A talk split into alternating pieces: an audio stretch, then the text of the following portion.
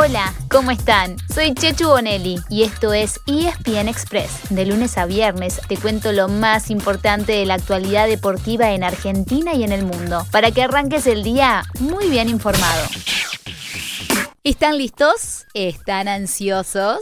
Porque hoy a las 10 de la noche juega nuestra querida selección argentina frente a Colombia en Brasilia en busca de un lugar en la final de la tan ansiada Copa América.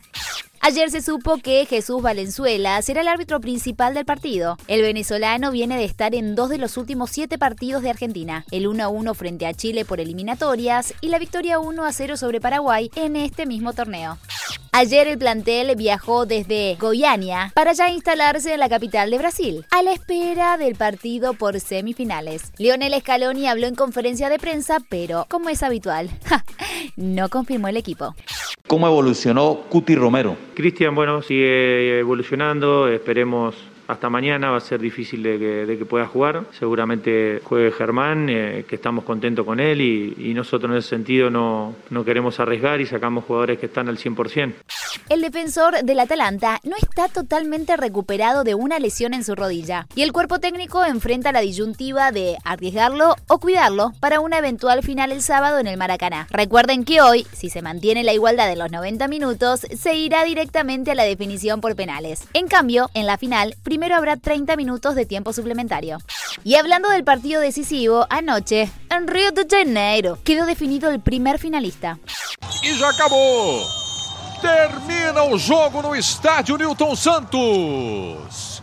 O Brasil está em mais uma final de Copa América. Gol de Lucas Paquetá aos 34 minutos no primeiro tempo. Brasil vence o Peru por 1 a 0.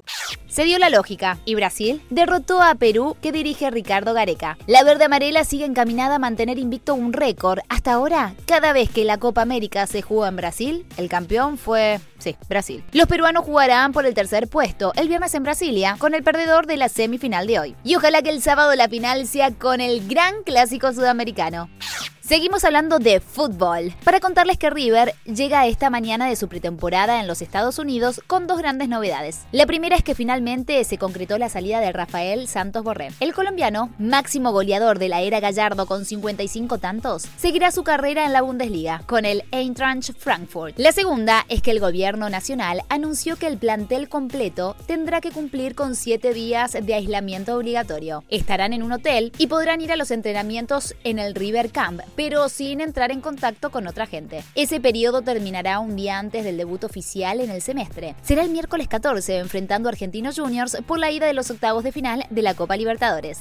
En Boca también hay novedades relacionadas con los colombianos, sí, del plantel. Es que tanto Frank Fabra como Edwin Cardona siguen con su selección hasta que termine la Copa América. Entonces, ninguno de los dos estaría disponible para el primer partido de octavos de la Copa, el martes que viene ante Atlético Mineiro. En el club brasileño el fin de semana anotó un gol el ex River, Nacho Fernández, pero se fue lesionado y está en duda para la semana que viene.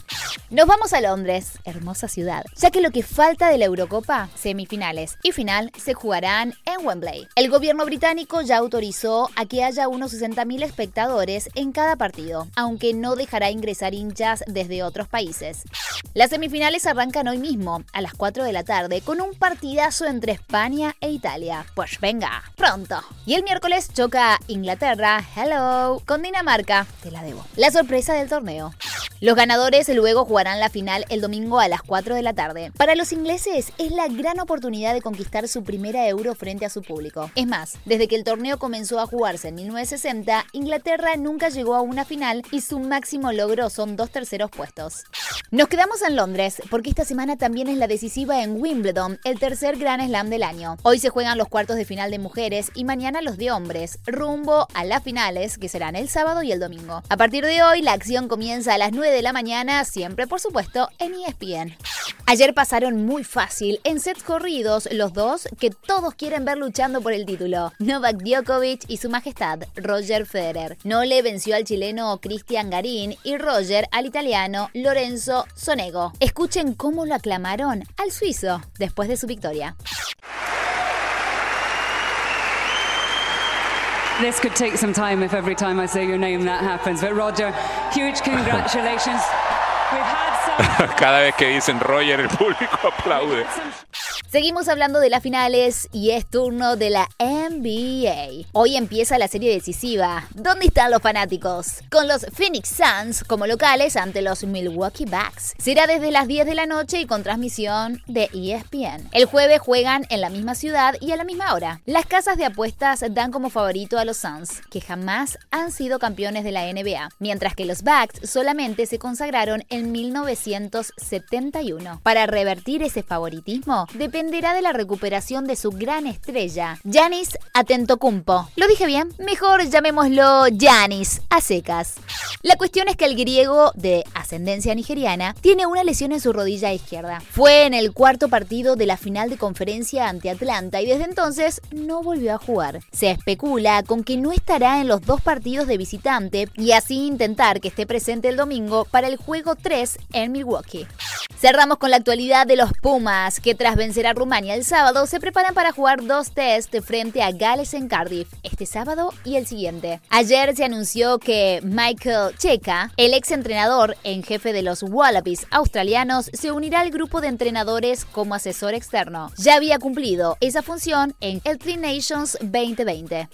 Y así llegamos al final de nuestro episodio de hoy. Soy Chechu Bonelli y de lunes a viernes te traigo las noticias deportivas más relevantes para que arranques el día muy bien informado. Te espero en el próximo ESPN Express. Y no te olvides, dale clic al botón de seguir para recibir una notificación cada vez que haya un nuevo episodio disponible. No te vas a arrepentir.